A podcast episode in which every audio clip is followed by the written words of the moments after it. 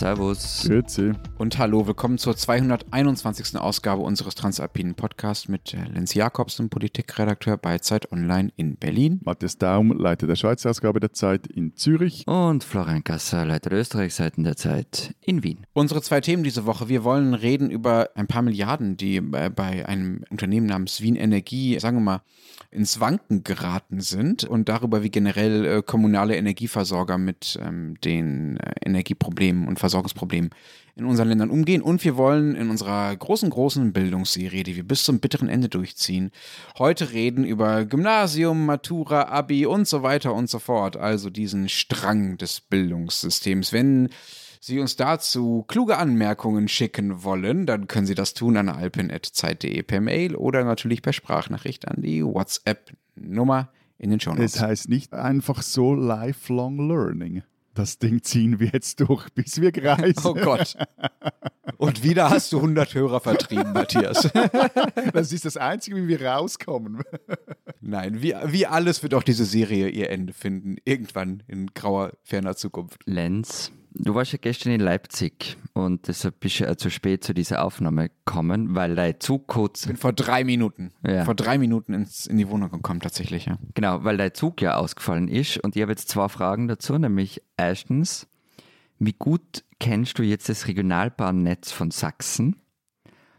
Und zweitens, hat die Revolution in Deutschland jetzt angefangen? Erstens nicht so gut, dass ich mir zutrauen würde, äh, da den sächsischen Verkehrsbetrieben Tipps zu geben, aber doch so gut, äh, dass ich weiß, dass die S-Bahnen in Sachsen bequemer sind als die S-Bahn in Berlin immerhin.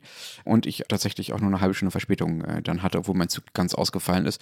Und was die Revolution angeht, ja, also m, lieber Florian, ab morgen ist die Räterepublik in den Grenzen von 1918. Also willst du mitmachen? Wollt ihr Österreicher mitmachen? Ich weiß nicht so richtig, es hat so mäßig funktioniert.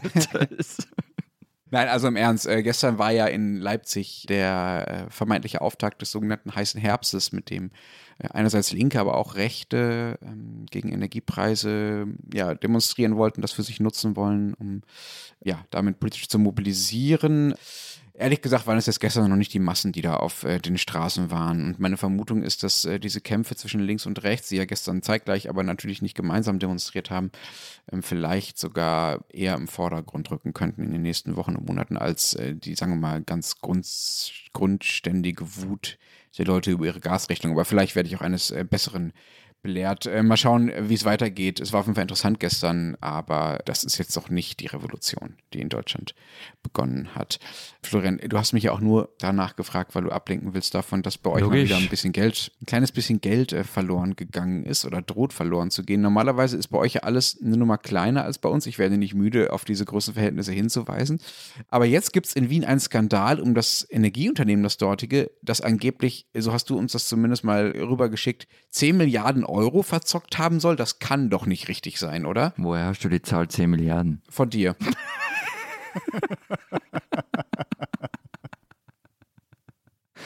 Ähm, ja. Wie kommst du da jetzt wieder raus, Florian? Gar nicht. Ja, nein, es stimmt. Es gibt Chat-Nachrichten. Stimmt, ja. Genau, also das war vergangenen Dienstag, da habe ich euch das, glaube ich, geschrieben, nach der Aufnahme vom Podcast, irgendwie so ein paar Stunden später. Und es Also hieß, du hast geschrieben, in Österreich explodiert gerade die Wien-Energie, die sich vielleicht, vielleicht aber auch nicht verzockt hat. Sie braucht zumindest bis zu 10 Milliarden Euro. Irgendwie müsste ich das erwähnen. ja, wobei, Dann dein, erwähn mal. wobei deine Antwort darauf hat mir auch gut gefallen, Matthias, nämlich haben die heimlich Atomkraftwerke gebaut? Das wird sich ja ausgehen. Und dann nicht in Betrieb genommen. Sie haben Rapid Wien gesponsert. Das, anscheinend ist das teurer als erwartet. Es reicht dann nicht gegen den FC Vaduz, aber. Also jetzt schieß mal Es los. ist kompliziert. ja, sag Es auch. ist kompliziert. Genau, also das, das Ganze hat vor vergangenen Sonntagabend so richtig begonnen und ich muss gestehen, ich hab's nicht verstanden.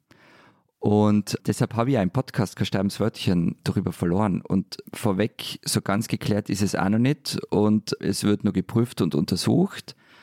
Und ja, ich habe versucht, das jetzt irgendwie so einfach wie möglich für euch zusammenzufassen. Im Grunde ist Folgendes passiert. Die Wien Energie, die der Stadt gehört, produziert im Winter Fernwärme und sozusagen als Nebenprodukt entsteht dabei Strom, der aber nicht braucht wird. Deshalb wird er verkauft. Und zwar zwei Jahre im Voraus als Termingeschäft über die Leipziger Strombörse. Da wird also, nehmen wir mal einen fiktiven Fall an, da wird also im Jahr 2020 ein Preis pro Kilowattstunde für das Jahr 2022 vereinbart. Dafür müssen aber Käufer und Verkäufer, also der Verkäufer ist die Wienenergie, Sicherheiten hinterlegen, deren Höhe sich am tagesaktuellen Kurs orientieren. Hintergrund ist, der Verkäufer, in dem Fall eben die Wienenergie, wenn die 2022 die bestellte Menge Strom nicht liefern kann, dann kauft die Börse mit den Sicherheiten den Strom für den Käufer am regulären Markt. Soweit seid ihr noch dabei? Ja, ja, alles klar. Mhm. Gut. Jetzt sind aber die Strompreise explodiert innerhalb kürzester Zeit und die Wien Energie hatte nicht die Kohle, um diese Sicherheiten, die täglich angepasst werden, zu liefern. Und damit hat das Drama begonnen. Es war auch schon im Juli mal, also der Wiener Bürgermeister hat per Notverordnung schon im Juli und August jeweils 700 Millionen Euro Kredit für die Wien Energie bewilligt. Und zwar im Alleingang. Das kann er nämlich. Und das hat aber dann auch nicht mehr gereicht, weil am vorvergangenen Freitag der Strommarkt eben so völlig verrückt gespielt hat. Und tja, da sind wir dann gestanden am Sonntagabend. Okay, aber also ich habe das mit den Sicherheiten grob verstanden und wie das funktioniert mit den Termingeschäften. Was mir nicht ganz klar ist, muss das Unternehmen jetzt tatsächlich Geld überweisen? Also muss, sie, muss das Unternehmen tatsächlich diese Milliarden zahlen oder ist das sozusagen eine theoretische Überlegung, für die es gewappnet sein muss? Ja und nein. Also es muss diese Sicherheiten schon hinterlegen. Also die müssen schon bezahlt werden. Wenn die Wien Energie den Strom dann aber liefert, wie vereinbart, zu diesem Termingeschäft, dann kriegt das Geld wieder zurück. Und wenn die Strompreise sinken, kriegt man übrigens auch wieder Geld aus der Sicherheit zurück. Wie gesagt, das Spiel beginnt eben jeden Tag aufs Neue. Und an wen ginge dieses Geld, was Sie dann da zahlen? Also grundsätzlich liegt es dann als Sicherheit bei der Strombörse. Und wenn die Wien Energie aber eben den vereinbarten Strom nicht liefern kann, dann kauft die Börse eben mit den Sicherheiten regulär Strom ein für den Käufer. Und gewinnen würde dann am Ende irgendein Anbieter, der halt diese Fantasiepreise kassiert. Vermutlich ein Schweizer. Und wie ist denn das jetzt ausgegangen? Also gibt es jetzt irgendwo dieses Geld? Hat das irgendjemand bereitgestellt? Funktioniert das oder ist Wien Energie jetzt pleite, weil es das nicht kann? Also was, was ist der Stand bei euch? Genau, also das mit den 10 Milliarden, um das nochmal aufzuklären, das war, diese Zahl ist herumgegeistert, sie sind aber auch noch andere Zahlen herumgegeistert und niemand hat so recht gewusst, was jetzt wirklich gebraucht wird.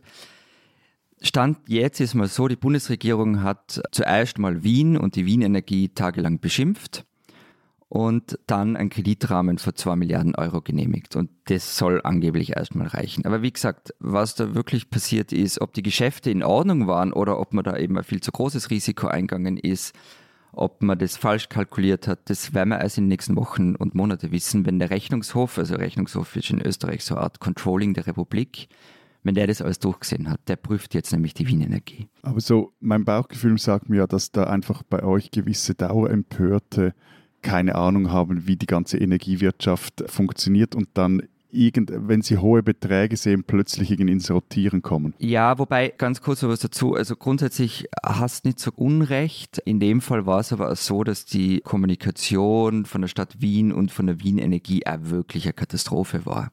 Also die hätten sich ja am Sonntagabend schon hinstellen können und das einfach mal erklären können. Das haben sie aber nicht getan. Ja, ja aber also wird vielleicht euch Österreich etwas beruhigen. Also die, die Schweiz und, und die Schweizer Stromkonzerne haben das genau gleiche Problem. Also mit dieser fehlenden oder der. Moment, ihr habt zu wenig Geld für irgendwas. Ja, wat, ja. Aber bei euch fallen die 10 Milliarden nicht auf, oder was? Nein, nein, nein, nein. Also wir nehmen ja Dienstag auf. Es ist jetzt äh, 10 vor 10 und heute um halb neun gab es eine Pressekonferenz in Bern. Da ist die Energieministerin Sommaruga vor die Presse getreten und hat verkündet, dass jetzt äh, erstmals der sogenannte Schweizer Energierettungsschirm aktiviert wurde, den der Bundesrat im Laufe des Jahres eingerichtet hat. Und zwar das Problem ist hier dasselbe wie bei, bei euch, Florian. Also eben es fehlt den Stromkonzernen an der Liquidität oder an der potenziellen Liquidität. Also das sind auch Konzerne, die wirklich große Kraftwerke, also AKWs, große Pumpspeicherkraftwerke, andere Wasserkraftwerke in den Bergen oder auch Laufkraftwerke besitzen. Und bereits über das vergangene, vergangene Weihnachten, Neujahr musste der Bund bei, fast bei der Alpic einspringen. Das ist einer von drei als systemrelevant eingestuften Stromkonzernen in der Schweiz. Und aufgrund dieses Vorfalls hat man dann jetzt in den vergangenen Monaten eben diesen Rettungsschirm aufgebaut oder mal konstruiert. Und äh, wie gesagt, jetzt heute wurde bekannt, dass die Axpo, das ist der zweite von den dreien, einen 4 Milliarden Kreditrahmen gewährt wurde für den Fall der Fälle. 4 Milliarden? Yep. Sagt er immer so eben. Ne? Mehr als Ja. bei uns. Aber äh, Matthias, das sind ja private Unternehmen und systemrelevant hin oder her, aber die müssten doch eigentlich, also allein, dass sie systemrelevant sind, entlässt sie ja noch nicht aus der Pflicht, selbst dazu, dafür vorzusorgen, dass am Markt gewisse Dinge passieren und sie trotzdem irgendwie überleben. Also es gibt ja für sowas auch Versicherungen, Rückversicherungen und so weiter. Also warum wird das bei euch so hingenommen, dass der Staat halt einfach, ja, dann wird halt der Rettungsschirm aktiviert und dann gibt halt der Staat halt einfach mal Kredite für private Großunternehmen, die ja sonst auch gigantische Gewinne machen. Genau, also bei den Gewinnen, das ist wirklich zurzeit eine völlig absurde Situation. Also diese Unternehmen machen auch teilweise gigantische Gewinne, weil der Strom, den sie ja auch selber verkaufen, eben so teuer ist. Aber das Problem hier ist, es geht ja vor allem um die Liquidität. Also das System, das vorher Florian er erklärt hat, also du musst quasi das Köfferchen mit Geld hinterlegen für ein Geschäft, das du in zwei Jahren machst. Und weil jetzt die Preise so hoch sind, musst du wahnsinnig viel Geld hinterlegen. Aber dieses Geld ist ja nicht weg. Das ist einfach eine Sicherheit so. Auf den anderen Punkt, wie der Private zu unterstützen, komme ich nachher zurück. Aber zuerst noch interessant ist ja vor allem, dass dass bei der Einführung des Rettungsschirms es ausgerechnet diese Stromfirmen selbst waren, die da am kritischsten waren. Also die sich vor allzu viel Staatseinfluss fürchteten. Und noch vor ein paar Monaten, das muss ich jetzt hier zitieren, weil das zeigt, finde ich, doch sehr schön auch die Denke in diesen Firmen. Noch vor ein paar Monaten schrieb die Axpo in einer Stellungnahme, Zitat, die Inanspruchnahme des Rettungsschirms kommt für Axpo höchstens subsidiär und das Ultima Ratio in Frage, etwa infolge eines europaweiten Ausfalls von Geschäftspartnern. Oder anderes Zitat, die Auskunftspflicht müsse ausschließlich auf Informationen in Zusammenhang mit der Absicherung von Stromhandelsgeschäften beschränkt werden. Also ja, schaut uns ja nicht zu sehr in die Bücher rein und ja, jetzt sind sie aber froh um die Staatsmilliarden. Ja, aber ganz ehrlich, also bei uns in Wien sind alle recht froh um die Staatsmilliarden, weil also vergangene Woche hatte man halt das Gefühl, die Lichter gehen aus. Und das heißt, bei euch werden die Kunden auch ganz froh drüber sein. Ja, klar. Deshalb auch, das war ja die Idee des Bundesrats, diese drei Konzerne als systemrelevant zu bezeichnen. Das war auch die Idee des Bundesrats äh, und der Verwaltung, diesen Rettungsschirm zu zimmern.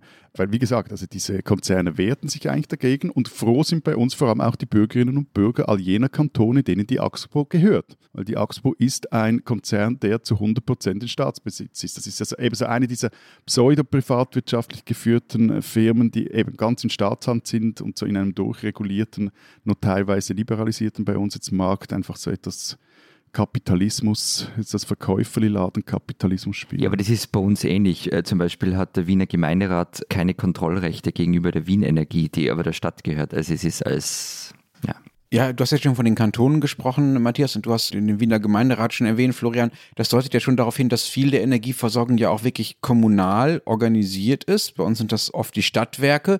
Viele gehören der Gemeinde.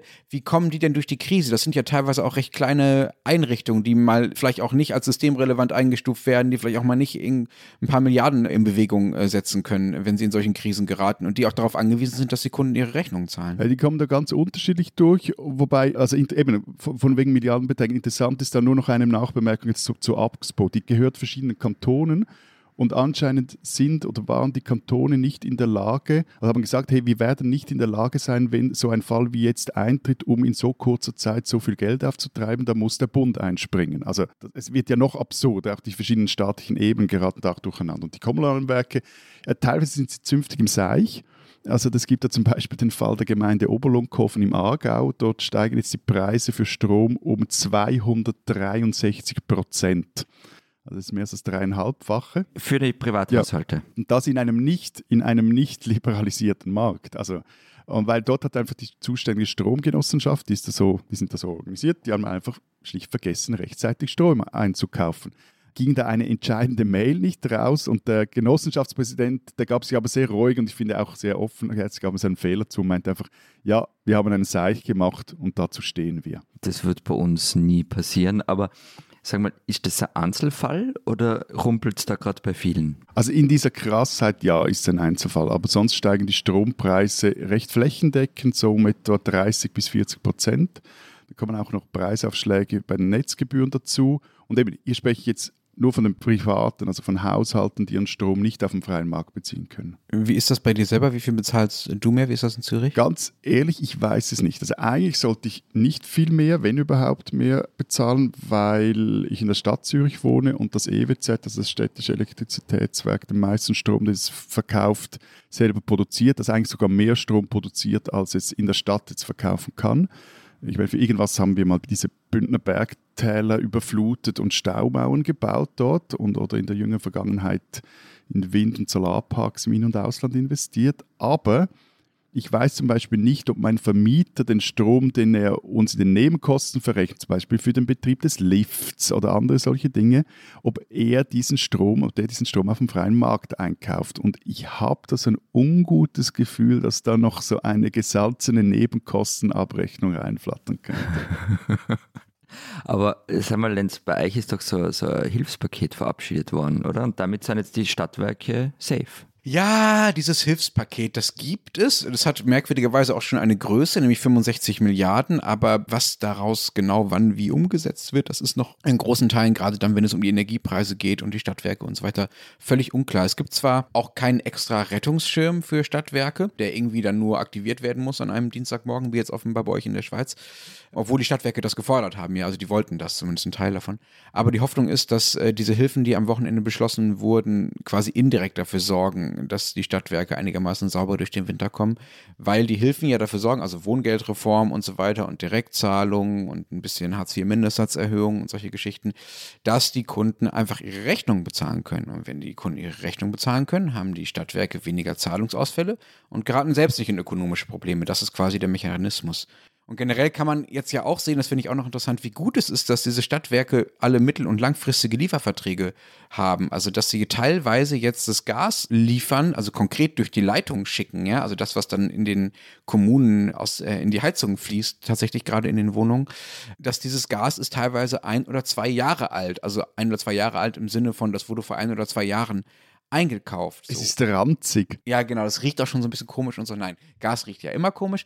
Und das ist natürlich ein Vorteil gegenüber zum Beispiel so Billiganbietern, die es auf dem deutschen Gasmarkt ja durchaus auch gab, weil wir ja anders liberalisiert sind, als ihr das seid, äh, Matthias, die teilweise äh, am kurzfristigen Markt spekuliert haben, um günstigere Preise zu haben und dann halt, das hatten wir vom halben Jahr ja schon mal als Thema, einfach krachend in die Pleite gegangen sind, äh, weil sie einfach die Preise nicht mehr halten konnten und das Gas nicht mehr liefern konnten. So, also da bin ich schon sehr froh, dass die Stadtwerke dann langfristig günstigere Strategie fahren und auf Sicherheit gesetzt haben. Genau, und äh, das heißt aber natürlich, dass in ein, zwei Jahren auch die Preise durchschlagen könnten, die jetzt gerade am Markt sind. Ja, bei uns wird ja heute Mittwoch die Strompreisbremse verkündet. Ein paar Dinge weiß man schon vorher. Es ist aber eigentlich keine Strompreisbremse. Es ist am Ende nichts anderes wie eine Stromrechnungsbremse, aber klingt halt nicht so lässig. Was da die Idee ist, über die haben wir Lenz schon mal geredet. Es geht darum, dass 80 Prozent des Durchschnittsverbrauchs eines österreichischen Haushalts, also da geht man von 2900 Kilowattstunden aus, die sind gedeckelt. Also bis zu der Menge kostet die Kilowattstunde nur 10 Cent. Und alles, was darüber hinausgeht, dafür muss man den marktüblichen Preis zahlen. Also die Idee ist, dass man dadurch auch selber zum Sparen angehalten wird. Es klingt ja total vernünftig. Nö. Aber was ich nicht verstehe, ja, Moment. Also grundsätzlich so eine Grundverbrauchsmenge zu formulieren und dafür den Preis zu deckeln, scheint ja ein Instrument, das auch viele Ökonomen übrigens empfohlen haben, auch bei uns. Aber was ich nicht verstehe, ist, warum diese 2900 Kilowattstunden offenbar für alle gleich gelten. Das ist doch für große Haushalte dann viel schwieriger als für kleine, oder? Also eine Familie mit drei Kindern wird doch dann sicher deutlich über diesem Verbrauch liegen, wenn das der Durchschnittsverbrauch ist und dann auch deutlich mehr zahlen, also viel höhere Preise zahlen müssen für das, was sie verbrauchen. Und ein alleinstehender Gutverdiener kriegt halt quasi den kompletten Verbrauch subventioniert und kann wahrscheinlich sogar noch mehr verbrauchen, als er eigentlich, als er eigentlich wirklich bräuchte, um auf diese 2900 Kilowattstunden zu kommen. Das klingt sozial nicht besonders gerecht, ehrlich gesagt. Ich sage nicht. Es wird aber Ausnahmen geben, ein paar sind schon bekannt, aber wie gesagt, die Details weiß man erst, wenn das am Mittwoch präsentiert wird. Ja, wir haben schon mal drüber gesprochen, Lenz, und ich bin mir immer noch nicht sicher, ob das klug ist. Ich verstehe aber, dass es richtig kompliziert ist, da irgendwie einzugreifen. Aber klar, erstens finanzierst du damit mit öffentlichen Geldern äh, völlig irre Spekulantentum und einen verrückten Strommarkt. Und zweitens, das, was du gesagt hast, die soziale Treffsicherheit, die ist auch ein Problem. Natürlich hast du als Single-Haushalt oder als Haushalt mit zwei Erwachsenen, die beide berufstätig sind, also nicht zu Hause sind den ganzen Tag, einen viel geringeren Verbrauch als eine fünfköpfige Familie, wo vielleicht zwei Kinder noch Babys sind und daheim sind ja, was soll ich sagen? Also ja, ich finde es asozial nicht sonderlich treffsicher und ich bin gespannt auf die, das ganze Regelwerk, das da noch kommen wird und welche Ausnahmen es geben wird. Aber ganz wichtig ist mir jetzt da anzumerken, wir sind weiter als Irland. Und an dieser Stelle beenden wir die Sendung. Nein, du hast äh, natürlich recht und es tut mir weh, das zu sagen, aber die Österreicher sind tatsächlich weiter als äh, die Deutschen in dem Fall. Es gibt hier auch einen Gaspreisdeckel vor allem, äh, der angekündigt wurde am Wochenende mit diesem Entlastungspaket. Der ist aber noch lange nicht so konkret ausformuliert wie bei euch. Also es gibt noch überhaupt keine Preisnennungen, auch keine Verbrauchsnennungen, die irgendwie darauf hindeuten würden, wie das konkret funktionieren wird, sondern einfach nur die Ankündigung, dass es eben so eine Verbrauchsmenge geben soll, die dann, die man auch zu zivilen Preisen kriegen soll. Aber wie groß das ist, völlig unklar. Auch völlig unklar, wie das finanziert werden soll. Das wird nämlich quasi so indirekt gekoppelt mit etwas anderem, was in diesem Plan drin steht, äh, nämlich äh, dem Plan, bei Energieunternehmen äh, sogenannte Zufallsgewinne abzuschöpfen. Was sind Zufallsgewinne? Na, Gewinne, die einem halt so in den Schuss fallen. Kennst du das nicht? Na, Hat man mal so eine Milliarde plötzlich da Das liegen? sind diese Mails. Das sind diese Mails, die bei dir immer im Spam-Ordner landen. Du solltest da draufklicken. du solltest da draufklicken. Sie haben gewonnen. ah, Also Zufallsgewinne, das ist das ampeltaugliche Wording für das, was ihr als Übergewinne kennt. Darf halt bei uns nicht mehr Übergewinne heißen, weil die FDP mal ausgeschlossen hat, dass es eine Übergewinnregelung geben darf. Deswegen halt nennt man es jetzt Zufallsgewinne. das steht gleich im Regierungsprogramm neben Tempolimit steht, es, keine, es gibt keine Übergewinne. Äh, ja, im, im Regierungsprogramm war da davon logischerweise noch keine Rede. Das war ja im letzten Jahr, aber die FDP hat so klar gesagt, Übergewinnsteuer ist böse.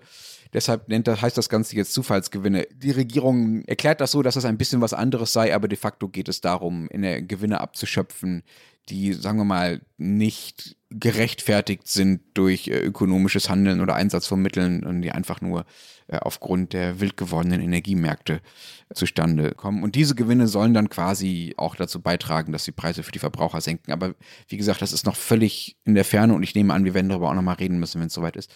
Aber Matthias, du Ja, lässt Florian ja. und mich hier so ein bisschen äh, jammern und erklären, was wir so alles probieren. Ihr habt das alles gar nicht nötig, weil ihr äh, so viel Wasserkraft habt und weil ihr Sozialisten äh, ja sowieso alles noch staatlich regelt, was den Energiemarkt angeht. Wir, wir hören halt die Signale. Nein, also nicht nötig oder das ist bis jetzt noch nicht so richtig angedacht. Diese Übergewinnsdiskussion, die wurde jetzt heute Morgen nochmals lanciert, eben im Zusammenhang mit dieser Liquiditätsdiskussion. Da wurde aber auch vom Bundesrat gesagt, hey, lasst uns das nicht durcheinander bringen. Das eine eben ist Geld, das man an Sicherheit für was braucht. Das andere ist dann die Kohle wirklich, die man gewinnt. Und da nur so ein Gedanke, eben werden später sicher mal noch darüber diskutieren, ist ja vielleicht auch nicht die blödste Idee, wenn ausgerechnet diese Konzerne jetzt zünftige Gewinne machen, die eigentlich auch dafür verantwortlich sind, dass zum Beispiel mit dem Ausbau der erneuerbaren Energien wieder oder noch schneller vorwärts geht. Also die können ja mit dies, diesem Geld könnten die durchaus was Gescheites anfangen. So.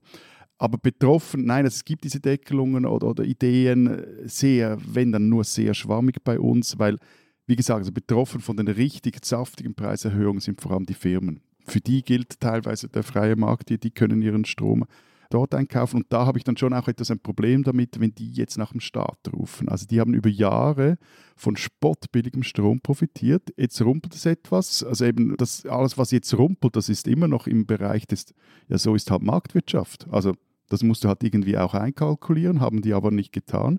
Und jetzt sollen wir alle, die jahrelang für unsere Haushalte den teuren Nicht-Marktpreisstrom bezahlen mussten oder beziehen und bezahlen mussten, wir sollen denen jetzt die Löcher stopfen. Also ich finde, da gehört schon auch bis zu einem gewissen Grad zu etwas vorausschauendem Handeln, dass man das halt auch einkalkuliert. Aber das ist, also Energierechnungen waren anscheinend einfach irgendwie eine Quantität negligible für sehr viele Unternehmen. Gleichzeitig setzt sich da auch die, die Zwickmühle, in der jetzt die Politik steckt, dass sie will, dass wegen den hohen Strompreisen natürlich nicht jetzt unzählige KMU hops gehen oder auch dass Großfirmen wie jetzt zum Beispiel das Stahlwerk Gerlafingen, die mussten jetzt glaube ich oder haben gedroht, sie würden auf Kurzarbeit umstellen oder im schlimmsten Fall dann die Öfen ganz runterfahren. Also dass da ein gewisser Handlungsbedarf auch äh, vorhanden ist, äh, leuchtet mir durchaus ein. Diese Schweizerin sollten Sie kennen. Hanni Christen, geboren 1899 und gestorben 1976, hat der Volksmusik die größte Lieder- und Tanzsammlung des Alpenraums hinterlassen. Sie hat nämlich knapp 12.000 Melodien aufgestöbert, hat Noten gesammelt, Noten selbst notiert und am Schluss auch noch einige Lieder und Tänze auf Tonband gebannt und hat das aber ja danach weil ziemlich unsortiert hinterlassen. Das ganze Archiv lagerte dann mal in der Unibibliothek Basel, bis dann 30 Jahre nach ihrem Tod, etwa 25 Jahre nach ihrem Tod, sich äh, eifrige Wissenschaftler daran machten, mal diesen ganzen Nachlass aufzuarbeiten und äh, dann auch äh, editiert haben und die Noten rausgegeben haben etc. pp. Die Jägerin des verlorenen Schatzes dieser Lieder und Tänze ist in der Schweiz bis ins hinterste Tal gereist, ist den Leuten wirklich in die Häuser getrampelt, teilweise sogar in die Krankenzimmer und hat alle genervt, sie sollen jetzt endlich mal mit diesen Liedern und Tänzen und dieser Musik rausrücken. Getrieben war Christen nämlich auch von einem fast wahnhaften Wunsch, wie das der Autor Tobi Müller schreibt, der Christen für die Schweiz- und Österreich-Ausgabe der Zeit diese Woche porträtiert. Äh, also eben getrieben war Christen von einem fast wahnhaften Wunsch, die Schweiz nach ihren eigenen musikalischen Vorstellungen zu reformieren. Alles Moderne war ihr dabei ein Graus. Das lässt sich auch in zahlreichen Aufnahmen nachhören, die es in der Schweizer Nationalphonothek Hörtipp online abzurufen gibt. Das spricht zum Beispiel Christen im Jahr 1963 in einer Stube in Stanz in der Innerschweiz mit einer älteren Frau und die beiden zerreißen sich den Mund über diese neumodischen Bräuche der Trachtenvereine. Sogar Schuhplattler würden einige tanzen und, besonders schlimm, im Wirtshaus Tiroler Schnitzel essen. Jesus Maria. Und ausgeblendet hat aber Chris in ihrem ganzen Vor, wie sehr bereits die Volksmusik äh, schon im 19. Jahrhundert von Migration geprägt war. Das Stichwort osteuropäische Einflüsse bei der Mazurka, beim Schottisch oder dass zum Beispiel das Alphorn aus touristischen Gründen so weit verbreitet wurde. Trotzdem ist das Musikhaneli, wie sie sich selber nannte, eine Schweizerin, die man kennen sollte. Eine Frau, die sich nämlich von ihrem Vater, einem Fabrikanten, emanzipierte, sich ihm widersetzte. Der wollte nämlich ihr das Arbeiten verbieten und sie mit einer Rente ruhig stellen. Sie aber ging auf ihre Mission allein durch die nicht halbe, sondern ganze Schweiz. Und ohne ihre Sammlung wäre die neue Volksmusik der Schweiz, die in den vergangenen 30, 40 Jahren entstanden ist, um ganz viele Melodien ärmer.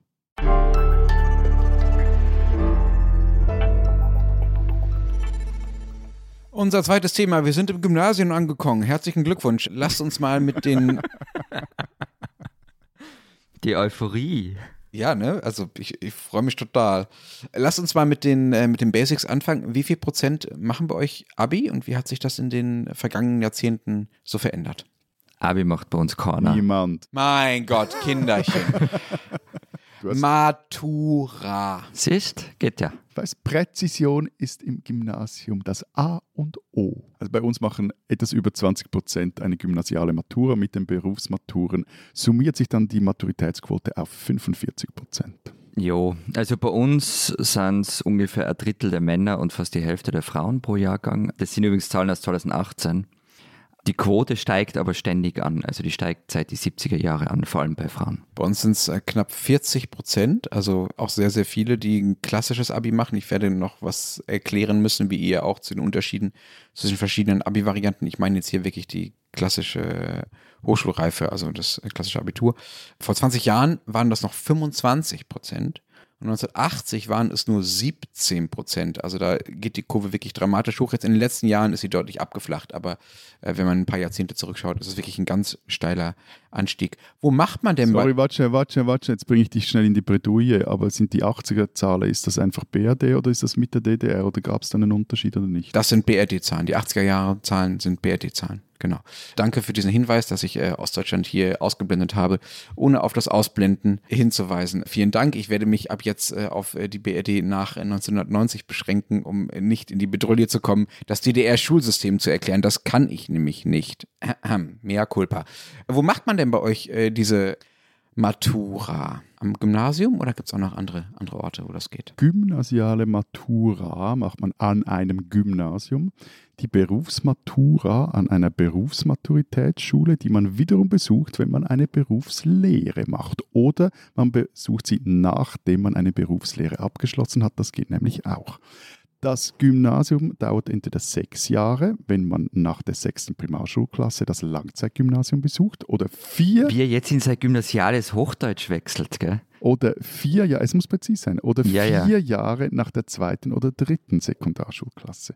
Und die Berufsmaturitätsschule, die dauert drei oder vier Jahre, je nach Dauer der Berufslehre, die man absolviert.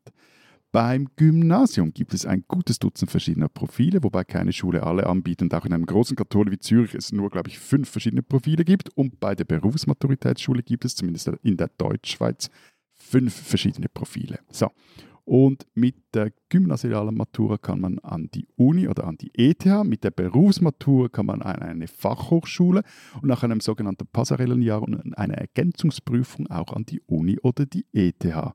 Und jetzt habe ich noch die, die Fachmittelschulen vergessen. Das sind die früheren Diplom-Mittelschulen, die gibt es nämlich auch noch. Spannend. Ui, ui, ui, ui, ui, ui. Ja, Jetzt seid ihr sprachlos, ja? Aber ehrlich gesagt, ja, aber ehrlich gesagt dann doch nicht so verschieden. auf den Punkt gebracht, das äh, seid ihr euch nicht gewöhnt. Doch nicht so verschieden vom deutschen System. Aber jetzt erstmal du, Florian. Ich habe ja irgendwann einmal schon gedroht, dass es nach der Unterstufe kompliziert wird. Und jetzt sind wir an dem Punkt. Ja, toll. Heute ist ein Tag, 10 Milliarden, die dann trotzdem nicht verbrannt wurden. Kompliziertes Gimmie-System. Ja, ja. Also, wir haben ja jetzt diese vier Jahre Mittelschule oder Gymnasium Unterstufe gemacht und dann kannst du entscheiden bei uns, wie es weitergeht. Du kannst entweder ein Jahr am polytechnischen Lehrgang anhängen und dann eine Lehre machen. Während den Lehrjahren, also die Lehre dauert zwischen drei und fünf Jahren. Es gibt übrigens auch Lehre mit Matura und während dieser Lehrausbildung besucht man auch eine Berufsschule. So. Man kann aber auch im Gymnasium einfach bleiben. Da gibt es auch wie bei euch verschiedene, also humanistische Gymnasien, naturwissenschaftliche Gymnasien. So. Oder man kann eine andere Schule, eine berufsbildende Schule besuchen. Eine HTL zum Beispiel, das sind die höheren technischen Lehranstalten. Da gibt es auch wieder verschiedene Zweige, Maschinenbau, Hochbau, Elektrotechnik, Grafik und Design und so weiter. Die sind entweder dreijährig ohne Matura oder fünfjährig mit Matura. Und fertige Berufsausbildung kriegt man da übrigens auch gleich noch dazu. Wenn man dann drei Jahre in dem Metier gearbeitet hat, dann kann man übrigens den Titel Ingenieur beantragen mit dieser HTL-Matura. Darf, darf ich nicht das fragen? Wow. Ingenieur ist bei uns Studienabschluss. Nein, ne? das ist Diplom-Ingenieur bei uns. Aber das heißt, also ihr lehrt einen Beruf an einer Schule, ohne in einem Unternehmen zu arbeiten. Du hast Pflichtpraktika und du hast in diesen Schulen Werkstätten. Gut, also so, man spielt etwas Beruf. Na, also die Ausbildung ist ja nicht schlecht, die man dort macht. Also auch die Werkstätten sind ziemlich gut, die sie dort haben. Zumindest die, die ich kenne. Also ich würde es jetzt nicht als man spielt einen Beruf bezeichnen. Und dann gibt es auch noch so andere Dinge wie die Handelsakademie, also das ist eine wirtschaftlich ausgerichtete Schule, dauert auch fünf Jahre mit Matura. Die dreijährige Version davon heißt Handelsschule, abgekürzt Hasch. Und bevor ihr Witze drüber macht, wir haben alle Witze durch zu dieser Kurzbezeichnung. Und dann gibt es noch viel mehr, also landwirtschaftliche Schulen, die Bildungsanstalt für Elementarpädagogik, also da werden Kindergartenpädagoginnen und Pädagogen ausgebildet, auch mit Matura und so weiter und so fort. Ein Hörer hat uns doch diese Woche eine Mail geschrieben, dass irgendwas Kompliziertes mit irgendeinem Kind von ihm, das irgendwo irgendwas studieren wollte. Und ich glaube, es ging um Österreich. Ich habe die Mail nicht verstanden. Ich habe jetzt dich nicht verstanden, aber ich verstehe den Hörer, der uns diese Mail geschrieben hat, weil er es nicht verstanden hat. Ich muss mir das noch einmal durchlesen. Was hast du nicht verstanden? Es ist einfach kompliziert. Na, es gibt einfach verschiedene Schulformen und verschiedene Ausbildungsformen und bei einigen davon hat man danach am Ende Matura. Also ich glaube, der Anspruch, dass wir hier in einer Viertelstunde äh, sozusagen alle höheren äh, Schulabschlüsse durchdeklinieren und am Ende alles verstehen aus drei Ländern, den können wir sozusagen eh nicht erfüllen. Aber ich glaube, was, ist, was man ja sagen kann, es gibt verschiedene Formen der Matura in allen unseren drei Ländern, die jeweils äh, was damit zu tun haben, a, wie lange man zur Schule geht und b, äh, wie eng das mit äh, beruflicher Ausbildung verknüpft ist. Genau, das ist halt bei uns sehr eng. Also sowohl wenn du Lehrberuf machst, dann, dann hast du einiges, ziemlich viel Schule, diese Berufsschule und umgekehrt, wenn du zum Beispiel so berufsbildende höhere Schule machst, hast du auch die berufliche Ausbildung Das ist hier schon Matura. auch so. Also sozusagen, du hast beides, wenn du in diesen Strang gehst, sag ich mal. Aber Florian, was glaube ich anders ist bei euch und bei uns, kann man denn mit diesen Matura-Varianten, die mit Ausbildungen verknüpft sind, so fasse ich sie jetzt mal zusammen, ja, oder die berufsnah sind, kann man denn damit dann überall studieren, wenn man damit Klar. einmal fertig ist? Also du kannst die Kannst du auch dann, was weiß ich, Sinologie irgendwie Genau, also du kannst die HTL für Grafik und Design machen und danach Quantenphysik studieren. Das ist bei uns wirklich ganz anders. Es gibt bei uns das Fachabitur. Das kann man in der klassischen Oberstufe, also an der gymnasialen Oberstufe oder an der Gesamtschule oder so, machen, quasi, wenn man ein Jahr vor dem normalen Abi aufhört. So mache ich es jetzt mal ganz platt, ne? Also man macht nicht das letzte Jahr nicht mehr, sondern macht vorher schon eine Prüfung. Und wenn man dann auch noch eine Berufsausbildung dazu macht, also das braucht man dann in der Kombination schon auch. Oder eben direkt an der Fachoberschule, die quasi parallel zur Berufsausbildung läuft. Das geht so in das, was du gerade in viel detaillierter beschrieben hast, äh, Florian. Und mit dieser Art von Abi, also mit dem Fachabi, kann man dann aber nur an Fachhochschulen studieren, also nicht an normalen Unis. Und das ist das, was bei euch, so, ich weiß, die Berufsmaturität ist, so verstehe ich das zumindest nach dem, was du ausgeführt hast, Matthias. Und es gibt dann, um es noch komplizierter zu machen, auch noch die fachgebundene Hochschulreife. Die kriegt man, wenn man das normale Abi macht, aber ohne eine zweite Fremdsprache in der Prüfung. Dann da, also ne, in, in der gymnasialen Oberstufe, dann darf man nicht alle Fächer studieren, sondern nur die, in denen man noch Abi gemacht hat, die quasi sozusagen auch Teil der, explizit Teil der äh, gymnasialen Ausbildung waren. Bitte, bitte, bitte keine Nachfragen dazu. Das geht jetzt wirklich in die absoluten Untiefen des deutschen Schulsystems. Ich habe dich schon tippen wart mal. gehört, Florian. Du wolltest mich irgendwas ganz Fieses fragen. Wart mal, wart mal, sagt er schon. Bitte verschwunden. Nein, erstens einmal, erstens einmal habe ich äh, den Wikipedia-Eintrag zum Bildungssystem in der DDR rausgesucht. Der ist recht lang. Na, und das Zweite, was du gesagt Nein, hast. sag bloß. Na, und das Zweite, was du gesagt hast, das gibt es bei uns auch, dass man nur bestimmte Dinge studieren darf. Das ist dann die Studienberechtigungsprüfung. Also die kann man machen, wenn man mindestens 20 Jahre alt ist, ähm, Staatsbürgerschaft eines EWR-Mitgliedstaates und halt gewisse außerberufliche und berufliche Vorbildung hat, dann kann man eine, eine Studienberechtigungsprüfung machen und nur diese eine Sache dann studieren. Aber bevor wir jetzt schon einsteigen in die absoluten Details der Hochschulzugangsberechtigungs-Differenzierungsregelungen in unseren Ländern, lass uns doch noch mal einmal zum Gymnasium zurückkommen und zum, zum Abi und oder zur Matura. Und Matthias, du musst uns, glaube ich, einmal erklären, warum bei euch diese äh, Maturitätsquote, also des Gymnasialen, der gymnasialen Matura, wenn ich es jetzt richtig wiedergebe, offenbar ja viel niedriger ist als bei uns und ja auch nicht steigt, offenbar, oder nicht gestiegen ist in den letzten Jahrzehnten. Was ist da der Unterschied? Also der Unterschied ist eben, der, Boom bei den Maturas bei uns auf die Berufsmaturitäten zurückzuführen ist und dieses System auch in den vergangenen 20, 30 Jahren, vor 20 Jahren radikal umgebaut wurde. Und ähm, nicht nur zu Guten, aber, aber bei vielen Dingen auch, auch zum Guten. Also du kannst jetzt eine richtig vernünftige Karriere machen mit einer Berufsausbildung. Da gehst du in die Berufsschule, in die Berufsmaturitätsschule, machst eine Berufsmatura, dann gehst du in eine Fachhochschule und da hast du einen Abschluss, der in gewissen Gebieten nicht nur jenem an einer Uni oder einer ETH gleichwertig ist, sondern also einen anderen Abschluss, der aber für gewisse Berufe teilweise auch mehr zählt. Also es gibt gewisse Berufe, die wollen gar keine ETH-Absolventen haben, die wollen FH-Absolventen haben, weil die auch wissen, was die noch mehr praxisorientiert sind und da eine, eine viel höhere Erfahrung etc. haben. Dass der Anteil der, bei der gymnasialen Matura immer so eben bei etwas über 20 Prozent liegt, hat auch politische Gründe. Also man will das gar nicht unbedingt so sehr pushen wie in euren Ländern. Das wird teils heftig kritisiert, nicht nur von den äh, Bildungsapparatschicks der OECD aus Paris, die ich in der vergangenen Sendung schon äh, angepöbelt habe, sondern auch wieder, äh, unter anderem auch von Hörerinnen unseres Podcasts. Ich habe da auch böse Mails erhalten. Aber arbeitsmarkttechnisch macht das Ganze oder gibt das Ganze durchaus Sinn, weil man eben versucht, diese Tertiärausbildungen so auch zu gestalten, dass am Schluss diese Leute auch einen, plus minus einen, einen Job finden. Der Punkt ist, es gibt gewisse Berufsfelder und gewisse Ausbildungen, universitäre oder auch, und also auch, da auch die ETHs dazu, bei denen man dann halt sehr stark auch auf den Arbeitskräfteimport angewiesen ist. Also Medizin zum Beispiel ist so ein Fall. Bei uns war der, der Anstieg der Abiturientenquote einfach ganz klares Ziel der Bildungsexpansion in den ja, 60er, 70er, 80er Jahren. Ne? Also das Ziel war, dass einfach mehr Leute an die Unis können. Das ist bei Ähm, uns eins zu eins das gleiche gewesen ab den 70er Jahren. Und das Ja. ist bei uns, wenn, also wenn du es etwas mit zwei, drei Schritten Distanz ansch- anschaut, ist es das genau gleiche. Es steckt dahinter eine ähnliche Idee, indem man diese Berufsausbildung aufgewertet hat. Durch diese Stärkung der Berufsmaturen, durch auch eine Vereinheitlichung der Ausbildungen, durch diese Stärkung der Fachhochschulen. Da gibt es auch viele Dinge, die meines Erachtens dort etwas gaga sind, also das, über was du jetzt alles auch dissertieren kannst oder, oder was, wo jetzt da überall noch geforscht wird. Aber grundsätzlich war die Idee, nehme ich nicht wie ihr, einfach Abi-Quote mal pauschal rauf, sondern stärken das andere. Dieser Werbespot muss jetzt sein, Florian, da kannst du mit deinem Kopf noch so nicken, wie du willst. Lass uns doch mal einmal ins Gymnasium selber reinschauen. Wie läuft das denn selbst ab? Gibt es da noch, wir hatten ja bei der Grundschule ausführlich darüber geredet, noch Klassenlehrer, noch Klassenlehrerinnen? Gibt es überhaupt noch Klassen? Und bis wann? Ja, ja. Also Klassen gibt es immer, von der Volksschule bis zum bitteren Ende. Es heißt halt bei uns nicht Klassenlehrer, sondern Klassenvorstand bzw. Klassenvorständin. Und die hat man, also manchmal, wenn man im gleichen Gymnasium bleibt, dann hat man die auch schon mal acht Jahre oder halt vier Jahre Unterstufe und vier Jahre Oberstufe. Und in manchen Schulen ist es so, dass es immer zwei Klassenvorstände gibt pro Klasse.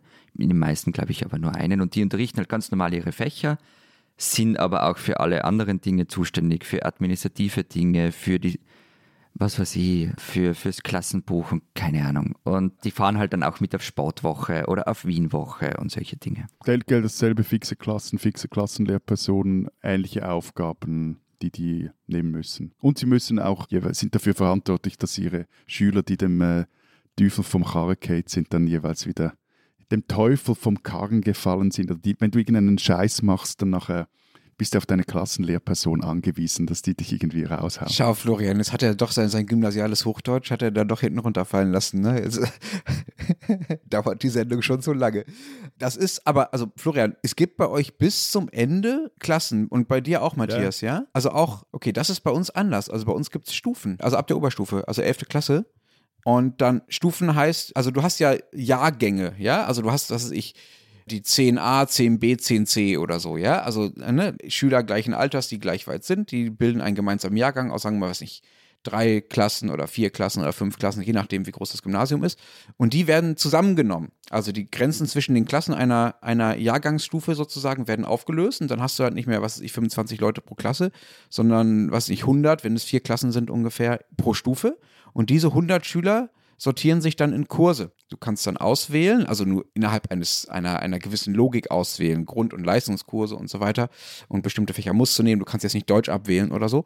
Du kannst Kurse auswählen und dann gibt es, was weiß ich, drei Deutsch-Grundkurse, zwei Deutsch-Leistungskurse, zwei Mathe-Grundkurse und so weiter und so fort. Das sortiert sich und du kriegst dann einen Stundenplan den du dir nicht selbst zusammenstellst, aber der sich nach den Kursen, die du ausgewählt hast, zusammengestellt wird, wo du wann in welchen Kurs geben musst und hast quasi mit allen anderen 100 Schülern zusammen diese Kurse, je nach Zusammensetzung halt so. Ne? Also einfach ein ganz anderes System. Genau, also was bei uns schon gibt, ist, dass in gewissen Fächern Klassen geteilt und werden oder mit anderen Klassen, ein Teil einer Klasse hat gemeinsam mit einer anderen Klasse gewisse Fächer und solche Dinge. Das gibt schon. Werbung. Diese Woche in der Zeit? Die Bücher des Frühlings. 16 Seiten blühende Fantasie. Von gefährlichen Liebschaften, einer Flucht auf dem Mississippi und magische Erzählkunst. Das Literaturspezial zur Buchmesse in Leipzig. Die Zeit, Deutschlands größte Wochenzeitung. Jetzt am Kiosk oder direkt bestellen unter zeit.de/slash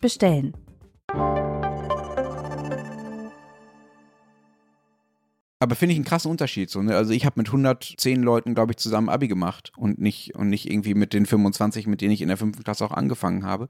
Das verändert auch sozusagen die Oberstufe nochmal massiv, weil du einfach plötzlich in einer viel größeren Gruppe unterwegs bist und ne, auch, dass dein soziales Gefüge sich ganz anders ausdifferenziert quasi, ja, weil du halt irgendwie nicht den gleichen Tag, ganzen Tag mit den gleichen Leuten verbringst. So. Ähm, Finde ich einen interessanten Unterschied zwischen unseren Ländern. Lass uns mal zum Sitzenbleiben kommen. Was muss man bei euch denn anstellen? Vielleicht möchtest du damit anfangen, lieber Florian. Ja, ich kenne mich da aus. Ja. Um äh, das Jahr wiederholen zu müssen. Darf ich nochmal sagen, dass es kompliziert ist? Wenn du noch ein paar Hörer verschrecken willst, ja. Okay, also wer es genau wissen will, der soll bitte im Paragraph 25 Absatz 1 und 2 Schulunterrichtsgesetz nachschauen. Ja, und bei uns wären das die Promotionsreglemente für die Gymnasien. Die sind kantonal geregelt, gibt es aber online alle abzurufen. Danke. Ohne Paragraphen. Das ist sehr ungenaue Angabe, kann ich nicht gutieren.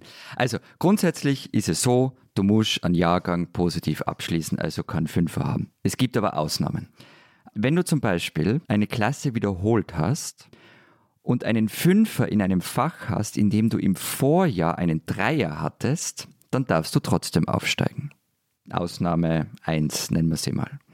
Oder andere Ausnahme, die Lehrerkonferenz kann entscheiden, dass du trotz eines Fünfers aufsteigen kannst. Wir haben das, das hieß bei uns immer die Klausel. Und von solchen Ausnahmen gibt es mehr. Während Corona hat es auch noch völlig andere Ausnahmen gegeben. Da gab es ja kein Sitzenbleiben. Was man auch machen kann, wenn man einen Fünfer hat, ich glaube sogar, wenn man zwei Fünfer hat, man kann am Beginn des Schuljahres eine Wiederholungsprüfung ablegen in dem Fach, in dem man einen Fünfer hat.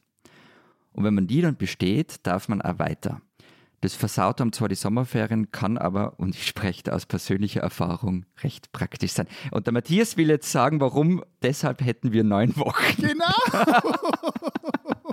Jetzt ist mir klar, wieso, dass wir so lange Sommerferien Alle Österreicher müssen zu Hause bleiben, damit Florian, der kleine Florian Gasser, sich auf die Prüfung vorbereiten kann. Genau.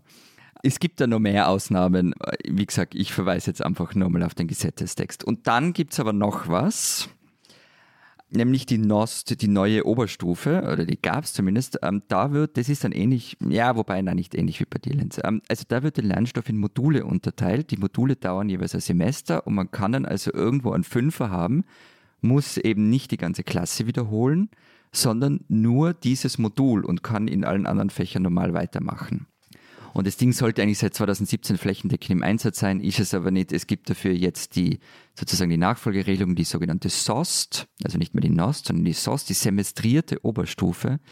Das ist eine Weiterentwicklung davon, aber es ist für Schulen auch nicht verpflichtend, darauf umzustellen. Ja, ich meine, fantastisch, wie man irgendetwas, das man wirklich eigentlich äh, sehr sec lösen könnte, so kompliziert lösen kann. Also im Kanton Zürich gibt doppelte Summe aller Notenabweichungen von 4 nach unten dürfen, darf nicht größer sein als die Summe aller Notenabweichungen von 4 nach oben. Und das hast du jetzt absichtlich so gesagt, damit es kein Mensch versteht. What, what, what, dürfen what, what? Nicht mehr als drei Noten, es dürfen nicht mehr als drei Noten unter 4 erteilt worden sein. So, und äh, jetzt hier muss einfach Aber man braucht bei euch die Matura, um die Sitzenbleibregelung zu verstehen, oder? Was hier noch gesagt werden muss, dass eine 1 bei uns die schlechteste und eine 6 die beste Note ist. Oh Gott, oh Gott, oh Gott. Moment, Moment. Die doppelte Summe aller Notenabweichungen von 4 nach unten darf nicht größer sein oder kleiner oder was? Darf nicht größer sein als die Summe aller Notenabweichungen von 4 nach oben. Also wer uns das in eine knackige Formel bringen will, kann uns das gerne per Mail äh, schreiben. Ähm, äh, Florian, was mir noch aufgefallen ist, also eine 5 finde ich krass, also jetzt in unserem System, nicht in dieser komischen Schweizer Umdrehung,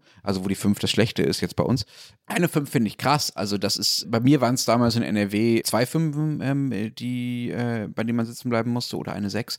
Und jetzt in Berlin ist es beispielsweise so, dass du selbst mit drei Fünfen, wenn du sie mit entsprechend anderen guten Noten ausgleichen kannst, eventuell gar nicht sitzen bleiben musst. Also das ist schon, sind schon andere Hürden. Und es gibt natürlich unfassbar viele verschiedene Regelungen. Das auch einmal als Disclaimer dazu. Ja, ja, gesagt. ganz kurz so das mit dem einen Fünfer. Also wie gesagt, ich spreche da aus persönlicher Erfahrung. Mit einem Fünfer bleibt man im Normalfall nicht sitzen. Okay. Also das passiert so gut wie nie. Oder so gut wie nie ist jetzt übertrieben, aber es passiert nicht häufig. Florian. Nicht immer, aber mit zwei Fünfern, also da musst du schon anstrengen, mit drei Fünfern ist einfach vorbei. Irgendwie hast du so das, das Bedürfnis, so dein, deine Traumata von damals nochmals äh, aufzuarbeiten, mit deine Sitzenbleiben. Wieso? Ich, die, ich habe es nicht verstanden. Nein, diese, diese, diese, diese Fixierung auf Sitzenbleiben immer noch. Ich jetzt oder Lenz? Beide. Ich lasse ihn nicht entkommen. Ihr ich lasse ihn nicht entkommen. Lass uns schnell das Thema wechseln, Matthias. Florian, wenn man nicht wie du seine Sommerferien damit verbringen will, äh, für die Schule zu arbeiten, macht man das dann einfach nachmittags? Sind Gymnasien bei euch Ganztagseinrichtungen? Wann, wann geht's los? Morgens? Wann ist Schluss? Ja, das kommt ein bisschen drauf an. Also im, im Schnitt, glaube ich, fängt man um 8 Uhr an. Es gibt aber auch Schulen, die fangen um Viertel vor 8 an und solche Sachen. Aber du hast normal Unterricht vormittags sechs Stunden, dann oft dann nur am Nachmittag. Viele Schulen bieten eine Nachmittagsbetreuung an. Die ist jetzt in den Oberstufen nicht mehr so notwendig wie in den Unterstufen. Verpflichtend ist es aber nicht. Ja, eben, also ist ja bei uns auch von Schule zu Schule verschieden. Betreut wird da nichts. Die sind bei uns ja alle, äh, sind eigentlich genug alt und selbstständig. So plus minus 37 geht's los, dauert dann bis etwa 15.30 mit Freifach auch mal bis 17.30 und verpflegt. Es gibt eigentlich fast in jeder Schule gibt's eine Mensa, aber wir zum Beispiel haben immer in der Migro irgendwas gekauft und irgendwo was über Mittag gegessen. Darf ich nur ganz, ganz kurz Frage zur Matura, zum Abitur stellen? Wie ist es bei euch? Denken sich da die Lehrer die Fragen selber aus oder ist es vorgeben? Ja, sie denkt sich die selber aus. Es sind aber jeweils noch externe Expertinnen zugegen bei den mündlichen Prüfungen oder sie, diese Expertinnen korrigieren mit, also dann bei den schriftlichen Prüfungen. Und, und die müssen sich dann auch auf eine Note einigen, die zwei. Und wenn die sich dann nicht einigen können, dann entscheidet dann die Rektorin oder der Rektor. Zumindest ist das so im Kanton Zürich. Und ja, man mag mir jetzt wieder meine Zürich-Fixiertheit oder meinen beschränkten Horizont vorwerfen, aber man mag mir auch verzeihen, dass ich da nicht 26 verschiedene kantonale Reglemente jetzt durchlesen wollte. Deswegen, was aber ist Aufnahmeprüfung ans Gymnasium, die gibt es auch noch in einigen Kantonen, auch zum Beispiel im Kanton Zürich. Und hier wurde die vor ein paar Jahren zentralisiert. Es ist nicht mehr so, dass jede Schule ihre eigene Aufnahmeprüfung macht. Also die, genau, die mündliche Prüfung von der Kommission, die gibt es bei uns auch. Ich habe schon mal von meinem Auftritt bei der Mathematikmatura erzählt. Was es bei uns seit 2014 gibt, ist die sogenannte Zentralmatura, also für die schriftliche Matura. Ähm, da sind die Fragen österreichweit vorgegeben, keiner weiß, was kommen wird und ganz Österreich schreibt zum selben Zeitpunkt zum Beispiel die Mathematikmatura. Und damit man aber da hinkommt, muss man zum Beispiel, seit es Zentralmatura gibt, eine vorwissenschaftliche Arbeit schreiben in Amfach. Also du suchst ein Thema, musst sowas wie, wie eine Seminararbeit an der Uni verfassen. Und das ist eben seit den Zehnerjahren Bestandteil der Matura. In Deutschland gibt es ungefähr, als ich mit der Schule aufgehört habe, wurde, sagen wir, das, das landesweite Zentralabi eingeführt. Das heißt, in einzelnen Bundesländern sind die äh, Abi-Prüfungen auch nicht in allen Fällen, aber in den meisten Fällen äh, sozusagen zentral organisiert und identisch und auch zeitgleich, so wie du das gerade bei Mathe äh, beschrieben hast. Es gibt auch immer wieder Diskussionen über ein bundesweites Zentralabi, aber sagen wir so, es gibt gewisse Regionen in Deutschland, äh, Bayern, äh, die sehr darauf beharren, dass bei ihnen die Schulen doch viel besser seien oder äh, härter sind sind, je nachdem, wie man das sieht, und die sich deshalb niemals darauf einlassen werden. Schule ist ja, wie äh, wahrscheinlich bei euch auch, sehr stark föderale Hoheitsangelegenheit und deshalb wird es ein bundesweites Zentralabi. Das wäre jetzt bei uns auch wieder kompliziert. Es gibt Bundesschulen und aber das lasse ich jetzt. Ja, dann hören wir an dieser Stelle einfach mal auf mit diesem Thema. Die spinnen, die Deutschen. Armin Schuster ist Innenminister im schönen Sachsen und als solcher nicht nur für die Sicherheit in seinem Bundesland zuständig, sondern auch für die Grundrechte. Wie er dieses Amt zwischen diesen ja, beiden Polen auslegt, zeigte er am Dienstagmorgen, also jetzt gerade kurz äh, vor unserer Aufnahme, nachdem am Vorabend, ich erzählte schon davon, durch Leipzig in Sachsen acht angemeldete Demos äh, zogen. Linke und Rechte waren dabei, die den heißen Herbst einleiten wollten, Querdenker, ein antifaschistisches Bündnis, das wiederum die Querdenker versucht hat zu blockieren und das auch erfolgreich getan hat, noch ein paar andere kleinere und größere Gruppen und so weiter und so fort. Es war viel Polizei vor Ort im Einsatz, aber es blieb im Großen und Ganzen friedlich. Die Leute haben also von ihrem Demonstrationsrecht Gebrauch gemacht und gesagt, was sie von der Politik so halten. Und was schreibt der Innenminister und ja, Grundrechteminister Armin Schuster, also am nächsten Morgen, nachdem er aufwacht und sich anschaut, wie der Vorabend so lief? Also dazu bei Twitter, er schreibt, ich zitiere, wir haben den ersten montäglichen Gehversuch der die Linke, also der Linkspartei, in Leipzig natürlich ermöglicht. Aber wäre es nicht fair, wenn die Parteiführung weitere solche Experimente in Ländern erprobt, in denen sie regiert? Zitat Ende. Lieber Herr Armin Schuster, Sie verwechseln da was. Der Staat muss Demos nicht, ich zitiere, ermöglichen, Demos sind ein Grundrecht. Und die Vorstellung, dass es irgendwie fairer wäre, wenn Linke nur in linksregierten Bundesländern äh, protestieren, lässt vermuten, dass sie auch nicht so wirklich verstanden haben, dass gerade der Protest gegen eine Regierung einen demokratischen Wert haben kann. Also die Abweichung von der Herrschaft in der öffentlichen Raum zu markieren. Dafür ist das Versammlungsrecht auch da und es wäre schön, wenn ein Innenminister sein Amt auch so versteht, äh, dass er sowas mit im Kopf hat, wenn er seine Meinung zu Demos sagt. Lieber Herr Schuster, Sie spinnen.